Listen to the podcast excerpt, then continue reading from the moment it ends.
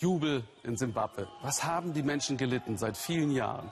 Robert Mugabe, der einstige Freiheitskämpfer, hatte sich zum abgehobenen Diktator entwickelt, der Simbabwes Reichtum in die eigenen Taschen und die seiner Partei und Militärchefs lenkte. Nur Gott könne ihn abberufen. Es kam anders. Ein sanfter Militärputsch beförderte die Nummer zwei nach oben, Spitzname das Krokodil. Emerson Nangagwa war all die Jahre Mugabes brutaler Handlanger. Was erwarten die Menschen jetzt, fragt Thomas Denzel. Für eine neue Ära in Simbabwe haben Sie schon vor Jahren demonstriert. In Harare treffe ich Linda Mazarira und Petson Samara. Gemeinsam mit Petsons Bruder Itai gingen sie auf die Straße und forderten Robert Mugabes Rücktritt. Itai wurde vor zwei Jahren von der Polizei festgenommen, sagt Linda. Seitdem sei er spurlos verschwunden. Auch ich wurde gefoltert. Ich wurde ohne Grund festgehalten und ich war in Einzelhaft, erzählt mir Linda. Und ich glaube, unser Kampf und der von Itai ist nicht beendet. Denn der neue Präsident war seit 1980 die rechte Hand Mugabes und ist damit verantwortlich für fast alle Probleme, die wir heute haben.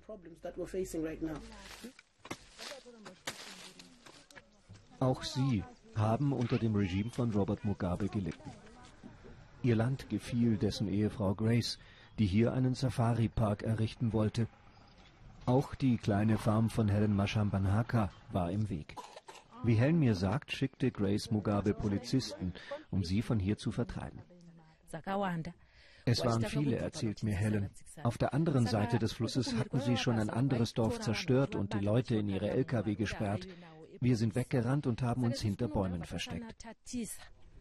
Helen hat ihr Haus wieder notdürftig aufgebaut. Die Polizisten hatten es abgerissen. Nur ist es jetzt viel zu niedrig. Ihr seien die Ziegelsteine ausgegangen, erklärt sie mir. Helen zeigt mir, wie die Polizisten eine Eisenstange benutzten, um die Hauswand zu brechen. Noch heute sieht man, wie wenig vom Haus noch übrig war. Für Grace Mugabes Grausamkeit fehlen mir die Worte, sagt Helen. Die Polizisten kamen über die Jahre immer wieder. Wir könnten hier ein schönes Leben haben, aber Grace Mugabe hat alles zerstört.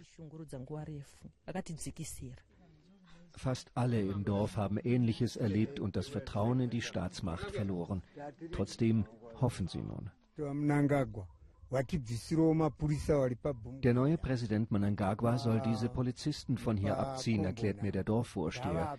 Dann können wir wieder in Sicherheit leben und das Land bewirtschaften, so wie in der Zeit, bevor Grace Mugabe hier auftauchte.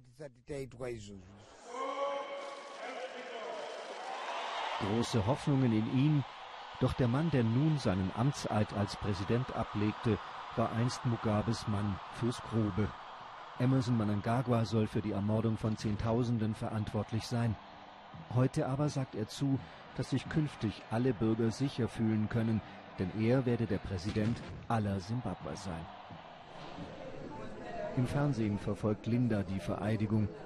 Der versöhnliche Ton von Manangagwas Rede gefällt ihr, doch ihre Zweifel am neuen Präsidenten bleiben. Mehr will sie hier in dieser Bar nicht sagen. Zu viele Ohren hören mit, sagt sie und bittet mich für das Interview einen anderen Platz zu finden. Wie ein freies Simbabwe fühlt sich das nicht an. Ich brauche die Antwort auf eine Frage, nämlich wo ist Itai Zamara, sagt Linda. Seine Familie braucht diese Antwort auch. Wenn man Manangagwa wirklich Versöhnung will, dann müssen solche Fragen dringend beantwortet werden. Bürgerrechtler treffen sich in Harare am Tag von Manangagwas Vereidigung. Auch Linda ist mit dabei. Die Polizei sei hier aufgetaucht, um die Konferenz aufzulösen, erzählt sie. Man habe Anwälte einschalten müssen, um weitermachen zu können. Das, so sagt sie mir, zeige, dass sich nicht viel verändert habe. Nun muss die Opposition Reformen fordern, die faire Wahlen ermöglichen, sonst hat sie auch künftig keine Chance. Die Opposition muss sich jetzt organisieren und am Ball bleiben. Nächstes Jahr stehen in Simbabwe die nächsten Wahlen an. Linda will kandidieren, aber von Parteipolitik hält sie nichts. Sie sagt, sie sei stark genug, um es auch als unabhängige Kandidatin zu schaffen.